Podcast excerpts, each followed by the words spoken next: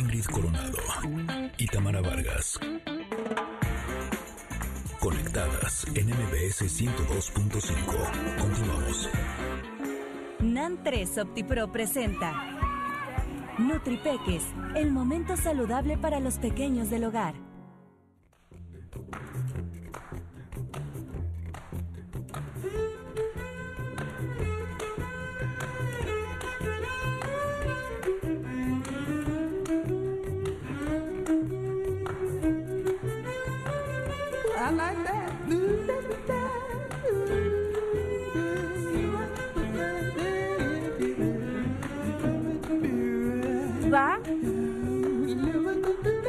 Como decíamos al principio del programa, no cabe duda que como decíamos al principio del programa, tener un buen descanso, dormir, sentir que al día siguiente te despiertas con energía, con ánimo, bueno, es el tesoro, la joya de la corona, es lo máximo de la vida. Ah, este, agarrar energía. ¿Sabes algo? Eh, mis hijos ya están más grandes, duermen bastante bien, pero justo el sábado en la noche tenían invitaditos a dormir y eh, a las 3 de la mañana, así, puerta de mi cuarto ahora, y Paolo y uno de los amiguitos enfermos del estómago, como el exorcista, el cuarto, el baño, la puerta y demás. Y no, no, no. Te, juro que hasta siento que hoy me repuse. es que claro. Tardé como tres días en decir. Dicen que, que, hoy ya estoy bien. Sí, que si no, no, es, no es este proporcional, te desvelaste cuatro horas de, o sea, que no, durmiste cuatro horas más tarde que lo normal, ay, pues me echo una siesta de cuatro horas y ya recupero. No, mentira. Y eso no sucede a los adultos. Ahora se pueden imaginar, y, muchos no solo lo imaginamos, lo hemos vivido, cómo afecta a los niños. Pero por fortuna, la consultora certificada en sueño infantil, Dalia Vázquez está con nosotros porque nos va a dar paz y tranquilidad con la información que nos tiene sobre el sueño infantil. Bienvenida Dalia a Conectadas. Hola, mucho gusto, Ingrid Tamara. ¿Cómo están? Estamos encantadas de que estés con nosotros, Dalia, porque es bien importante que nuestros niños duerman bien. Y hay muchos niños, que seguramente hijos de, muchas personas que nos están escuchando, que a la fecha pasan noches y noches sin poder dormir porque sus niños los despiertan, porque tienen hambre, porque tienen pesadillas y cualquier otra cantidad de cosas eh, más. ¿Cómo le podemos hacer para que los niños duerman de corrido? Esa es la pregunta, yo creo que más em, deseada que tenemos los padres de familia. Así es, la pregunta del millón. Ajá, exacto. todas las mamás en algún momento hemos pasado por un punto de privación de sueño, tanto cuando son recién nacidos o un poquito más grandes. Pero bueno, a ver, el sueño es tal cual como un rompecabezas. El acto de dormir no se configura simplemente a la hora que acostamos al bebé y cierra sus ojitos. El sueño de los bebés está configurado de muchas piezas y las voy a enumerar brevemente para no extenderme mucho, para que todas podamos entender de qué se trata. Lo primero es rutina. Se habla muchísimo en todos lados de las rutinas. Es súper importante ayudar a los bebés a que logren identificar que ya se acerca la hora de dormir. Las rutinas tienen que ser tanto funcionales como para los padres y completamente relajantes para los bebés. Ese es el punto número uno. Punto número dos, el ambiente óptimo de sueño. Sí necesitamos proporcionarles un ambiente, un ambiente que los invite a dormir y a mantenerse dormidos. Y este ambiente incluye oscuridad total, también los bebés necesitan dormir en oscuridad total, fresco, está comprobado que entre más fresca la temperatura al dormir, tenemos mejor calidad de sueño. Pero ¿cómo logramos que no tengan frío y que se despierten por frío? Fíjate que se recomienda que los cubramos con varias capas de ropa para que estén calientitos. Sí, sí, definitivamente la pregunta de todas las mamás es, ¿tendrás frío? ¿Estarás uh por frío? Pero bueno, hay que asegurarnos que estén calientitos y si una temperatura fresca, se recomienda entre 18 y 22 grados, ayuda a que duerman mucho mejor. Okay, El siguiente punto del ambiente óptimo de sueño sería silencioso. A nadie nos gusta que los ruidos nos despierten y ellos también necesitan un ambiente silencioso. El siguiente punto sería evitar sobrecansancio. Evitar sobrecansancio durmiéndolos temprano a una buena hora. Se sugiere que a los niños los se duerman siempre entre 7 y 8 de la noche. Y eh, los ¿Todos los niños o hasta qué edad? ¿Perdón? ¿Todos los niños o hasta qué edad se tienen que dormir entre 7 y 8? Entre más grandes puedas eh, mantener este horario con ellos, es mucho mejor. ¿no? Me refiero a un chiquito de 9, 10, 11 años que podemos lograr que se duerma a las 8 de la noche. Estaría perfecto, Mm. no más tarde de las 8 de la noche. Ok. Eh, Perfecto. Y bueno, en, en evitar sobrecansancio también incluye al, siestas, horarios de siestas, dormir siestas a los chiquitos que todavía los necesitan. Es un mito que no duerma siesta para que duerma bien de noche, es un mito dormirlos tarde para que duerman bien de noche. Todo esto genera sobrecansancio y el sobrecansancio es el enemigo número uno del sueño. en qué mi familia importante. tenemos un dicho que dice, entre más duermen, más duermen. Sí, así- ¿De veras? sí, sí lo creo. 100%. Sueño llama sueño. Entre mejor descansan, el cuerpo mantiene los niveles de cortisol en niveles óptimos. El cortisol, que es la hormona del estrés, la necesitamos para estar despiertos todo el día, punto. Pero necesitamos que de forma natural bajen los niveles al, al poder dormir. Y si un bebé está muy cansado, tiene secreción extra de cortisol. Y este cortisol, que es estrés, no lo va a dejar descansar igual. No importa si nunca has escuchado un podcast o si eres un podcaster profesional. Únete a la comunidad Himalaya.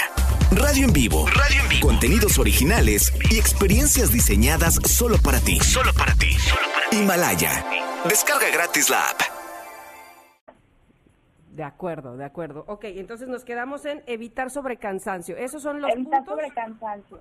Perdón, no escuché. Ajá, rutina, ambiente óptimo de sueño, Ambi- evitar Evitar sobrecansancio. sobrecansancio. El punto número cuatro sería una alimentación adecuada. No me voy a estacionar mucho en este punto. Y nada más recordarles una buena ingesta de hierro. Deficiencias de hierro en la alimentación están relacionadas con más despertares nocturnos, con chiquitos que les cuesta trabajo dormir y puede incluso generar un síndrome que es el síndrome de piernas inquietas. Entonces, una alimentación adecuada, claro, favorece todo, incluyendo el sueño. Síndrome El de piernas inquietas. punto. A ver, este, ese, ese me, me llama la atención. ¿De qué se trata? Como que de adulto sí lo ubico, de niño no. Ay, sí. Sí, el síndrome de piernas inquietas es, es una sensación de tus músculos en movimiento, donde tal cual las extremidades, las piernas y pueden ser también los brazos, se están moviendo. Tú ya estás relajado en la cama, ¿no? Queriéndote dormir. Involuntariamente se mueven, ok. Involun- involuntariamente, sí, es, es demasiado molesto. De verdad, no deja descansar a las personas. Claro. Tienen mucho insomnio. Los, los chiquitos también lo pueden presentar. Ahora, ¿qué hacemos si ya aplicamos estos cuatro puntos importantes y una de la mañana, tres de la mañana, cinco de la mañana, mamá, mamá, mamá, o el bebé, aunque ya no esté en edad de comer de noche, sigue llorando y sigue despertándose? ¿Qué podemos hacer al respecto? Si ya revisamos estos puntos, lo que tenemos que hacer es básicamente observar cómo se queda dormido el bebé. Muchas veces, no todos los casos, pero sí muchas veces, cuando los bebés se quedan dormidos de cierta forma, me refiero a, por ejemplo, en el pecho de mamá, en los brazos de mamá, el cerebro registra el momento cuando están cerrando los ojos. Y el cerebro eh, espera que el bebé permanezca dormido en esta forma y bajo estas condiciones. Y obviamente nosotros los dormimos en los brazos, por ejemplo, los acostamos completamente dormidos en la cuna y a lo largo de la noche, entre ciclos de sueño, el cerebro hace escaneos para revisar cómo está el entorno. Si el entorno ha cambiado a cómo se quedaron dormidos, es más difícil que conecten el ciclo de sueño y se, mantenga, se mantengan dormidos. Y bueno, se despiertan y claro, mamá o papá tenemos que irlos a ayudar como hemos hecho ¿no? por meses y meses. Claro, lo encuentran diferente y, eso les causa cierta inseguridad, claro. Ujú.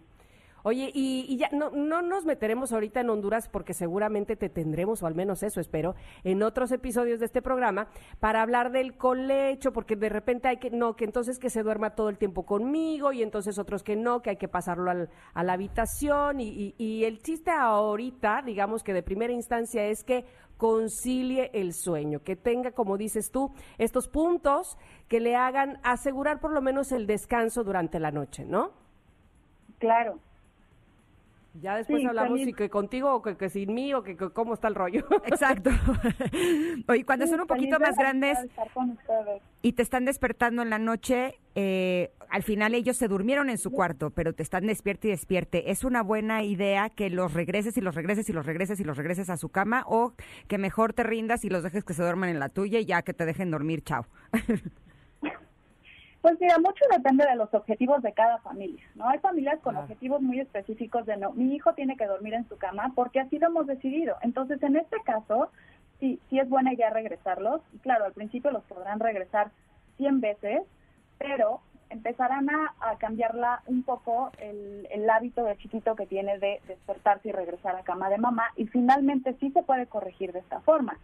Si los objetivos de la familia o si la familia le parece perfecto que el chiquito llegue a la cama y se meta y todos duerman ¿no? la segunda mitad de la noche juntos, pues no hay problema. Básicamente aquí es un tema, un tema de decisiones familiares. Perfecto. Oye, para las personas que tengan esto crónico y que quieran recibir ayuda de tu parte, sabemos que estás en Canadá, pero das cursos en línea. ¿Nos podrías dar tus datos para que te puedan contactar? Claro que sí. Mi Instagram, que es donde tengo más movimiento, Ujú. es Ujú. dormilones con, con Z al final, punto Ujú. sleep coaching. Perfecto. Dormilones con Z punto sleep coaching. Ahí Sleep la coaching. pueden- Ajá. Y la página web es www.dormilonesleepcoaching.com.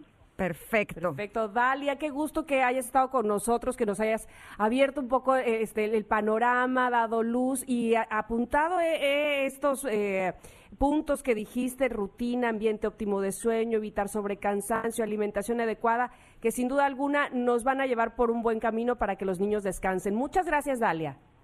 A ustedes, que estén muy bien. Igualmente. Oigan, y justo el cuarto punto es que tengan una alimentación adecuada. Y sí, sin lugar a dudas, cuando no solamente los niños, sino los adultos eh, no cenamos o no comemos eh, la alimentación adecuada, pues estamos alterados o nos sentimos pesados y no podemos dormir bien.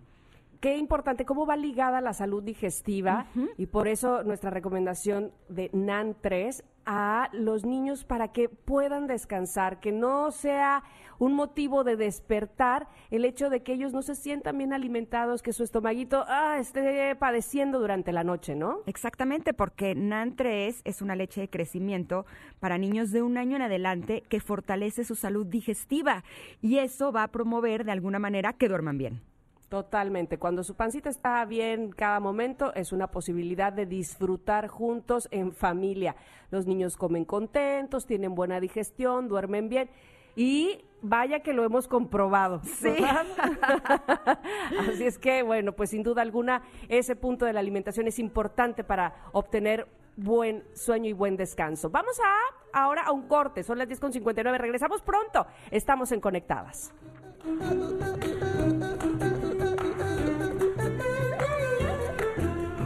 When the chocolate cake you eat, Papa's gonna buy you puppy sweet. And if that puppy puppy won't bark, Papa's gonna buy you a horse and cart. And if that horse and cart break down, Papa's gonna buy you. NAN 3 OptiPro presentó Nutripeques, el momento saludable para los pequeños del hogar.